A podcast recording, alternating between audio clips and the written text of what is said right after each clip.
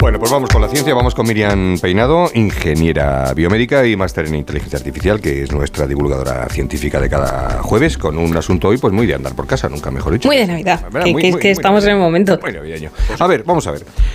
¿Cómo, el que lo ponga natural, ¿vale? ¿Cómo conseguimos alargar la vida de un árbol de Navidad, claro, que está puesto en casa, sa- le sacar de su hábitat, de su entorno, de su tierra, y se te ha caído una lentilla? Cuidado, cuidado, cuidado con Sí. Todo controlado, todo controlado. Vale. No, no, a ver. Eh, claro, lo- los que lo tenéis ya puesto es probable que lo tengáis puesto porque no sea de verdad, porque si no, un, un árbol de verdad eh, está Hombre, es de verdad, que pero es de puede durar. sí, es de verdad, pero de plástico. Es, es, natural, es natural.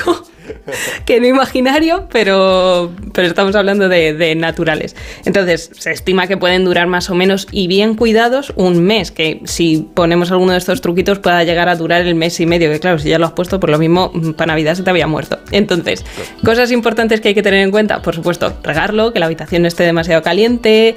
Eh, hay una cosa curiosa que es, por ejemplo, no tenerlo cerca de, de algún bol de fruta fresca porque la, la fruta al descomponerse segrega un, un gas, un etileno, que desencadena el proceso de que el árbol también se muera. Y hay que ser- al y hay que final ser guarro para que tener un bol. fruta- Un bol con la fruta, Con la fruta con la- con la descompuesta fruta. que fastidia al árbol. Hay que ser guarro, guarro, guarro. Bueno, pero eso que lo vas dejando. No, no, no, pero es, o sea, es, es por el propio proceso de maduración. La, la fruta puede estar bien para que tú te la comas, pero está madura. Entonces, Ah. eh, la fruta para otro momento. Ahora mejor el turrón. Qué curioso. Que no me oiga mi madre. Cuidado con la fruta estos días. además. Pero bueno, eh, no, no, también es importante comer fruta.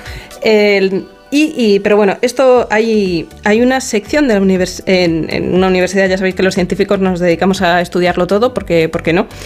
Y, y se ha hecho un estudio con árboles de Navidad sin luces y con luces. Y dentro de los árboles con luces, pues bueno, distintos colores, calidades, etcétera, etcétera. Y lo que se llegó a la conclusión, finalizando el estudio, fue que los árboles que más tiempo duraban vivos son los que tenían luces, pero luces cálidas. O sea, una luz LED que además les da menos calor, que tenga un, espectro más cálido. Los que menos duraban eran los de la luz azul.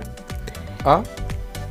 ¿Y, lo- y los de colorines, las, las que son de varios, también peor que las blancas.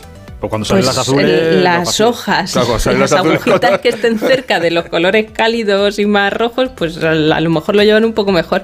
Eh, lo que pasa con todo esto es que, bueno, las plantas, para vivir, subsistir y hacer todas las cosas que hacen las plantas, que son muy majas, se autosustentan ellas, eh, necesitan de todo. Eh, la luz roja para ciertas cosas, bueno, el- lo primero en el espectro visible que nosotros vemos, las luces las podríamos llevar desde las violetas, que están más cerca de la luz ultravioleta, luego pasaríamos al azul, cianes, verdes, amarillos, naranjas, hasta que llegara a los rojos. O sea, o sea, el azul y el rojo están como en puntos Es- opuestos, de- lo que podemos ver. Y mejor el rojo que el azul. O sea, mejor el lado del rojo que el lado En del- el caso del árbol de Navidad, sí, pero en general con las plantas, eh, y, no deja de ser un árbol una planta, eh, necesitamos las dos. El, el tema con el árbol de Navidad es que realmente le hemos arrancado de su sitio. Entonces, la luz roja es crucial como para la parte que vemos de la planta, la parte aérea, las hojas, las flores, etcétera, y la luz azul es importante para el crecimiento vegetativo, de raíces y demás. Si, si hemos arrancado el árbol, No, claro. aunque le queda alguna raíz y esté un poco enraizado, eh, no, No, hay mucho no. que crecer ahí. Entonces, por eso con la luz azul, al final, mm, no son, son- son los que menos viven. Pues vamos a dejarlo aquí. Eh, Otro día hablamos de, eh, el próximo día de la flor de Pascua, que también es una flor muy, muy curiosa, pero también sé que, por ejemplo, en la Universidad Botánica, parece que alumnos, una vez que finaliza el periodo vacacional, los recogían o los podías llevar para que los volvieran a plantar y no murieran del todo si se podían salvar. Es que el natural mal porque lo arrancas de un sitio y el de plástico mal porque es de plástico. Entonces, ya no- Efectivamente. Claro. Pues muy bien, Miriam, muchísimas gracias. Un saludo. A vosotros. ¿Vas a poner el árbol o te va a poner el árbol? Yo ti? ya le tengo puesto también. Vale. Pero mío es de verdad. bien. Vamos, vamos.